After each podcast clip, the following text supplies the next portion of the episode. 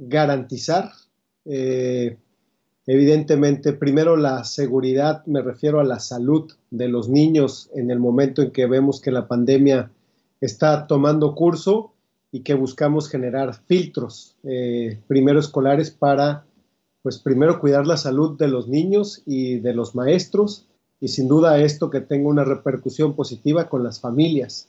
En un segundo momento creo que ha sido el, eh, el poder garantizar el derecho a la educación, que la mayor parte de los niños puedan mantener ese derecho y seguirlo viviendo. Y tercero, diría yo, eh, calma, calma en los hogares, serenidad a través, sin duda, de los maestros.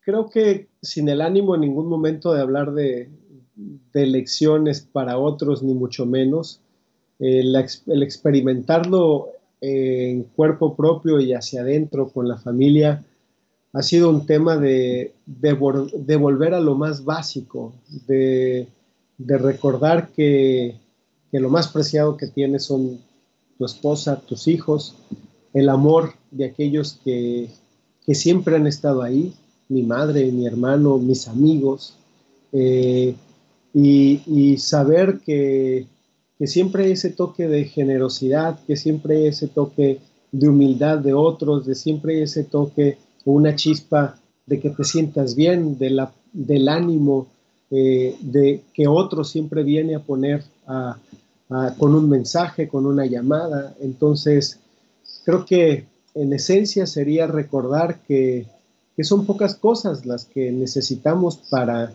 para estar bien. Eh, y sobre todo eso significa estar muy cercanos de los que siempre están ahí. Y, pues la familia para mí ha sido fundamental, lo mismo que, mis amigos sin duda.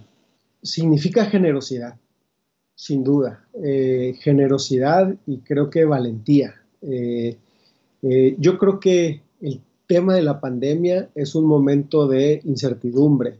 Hay un tema de incertidumbre que todavía flota en el ambiente en materia sanitaria, por ejemplo. no sabemos todavía hasta dónde va a llegar esta experiencia.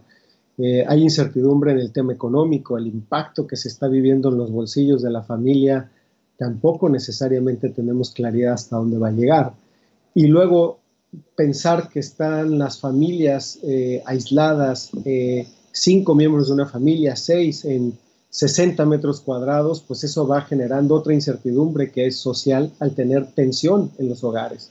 Y en medio de hombres, los maestros han salido a decir, calma, calma, eh, en un fraseo quizás sencillo, pero que trae todo un contenido social a decir, sí vamos a acabar el ciclo escolar y lo vamos a acabar bien.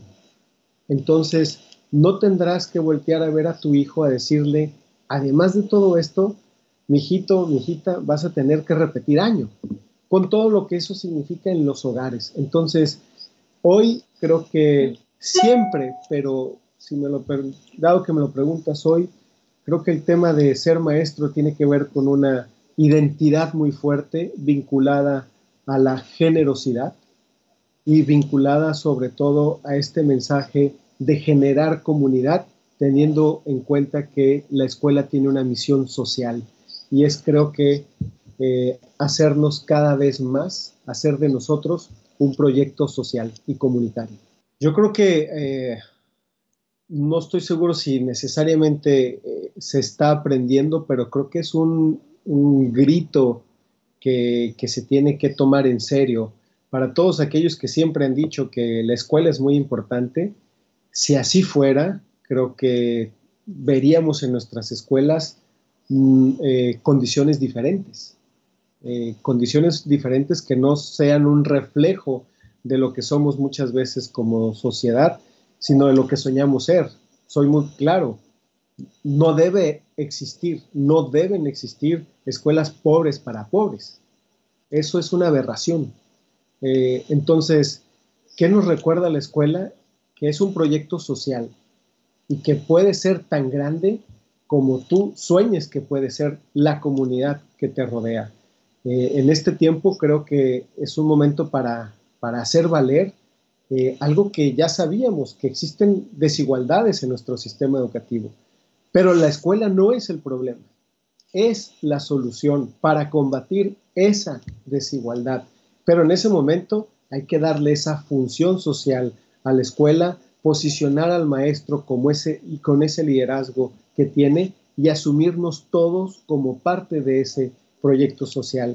Creo que uno de los temas que tenemos incluso como desafío hoy en la parte venidera será reconstruir, reconstruirnos como comunidad y pienso sobre todo en la parte socioemocional de las familias, de los niños, evidentemente, y de la comunidad en su conjunto. Y la escuela jugará un rol fundamental.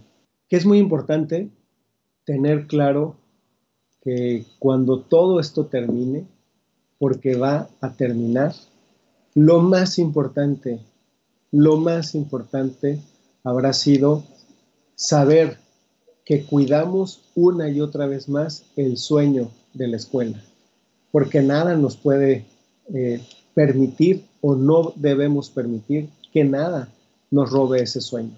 Y creo que la mejor forma de poder hacerlo es saber que para estar bien nosotros, tiene que estar bien el otro.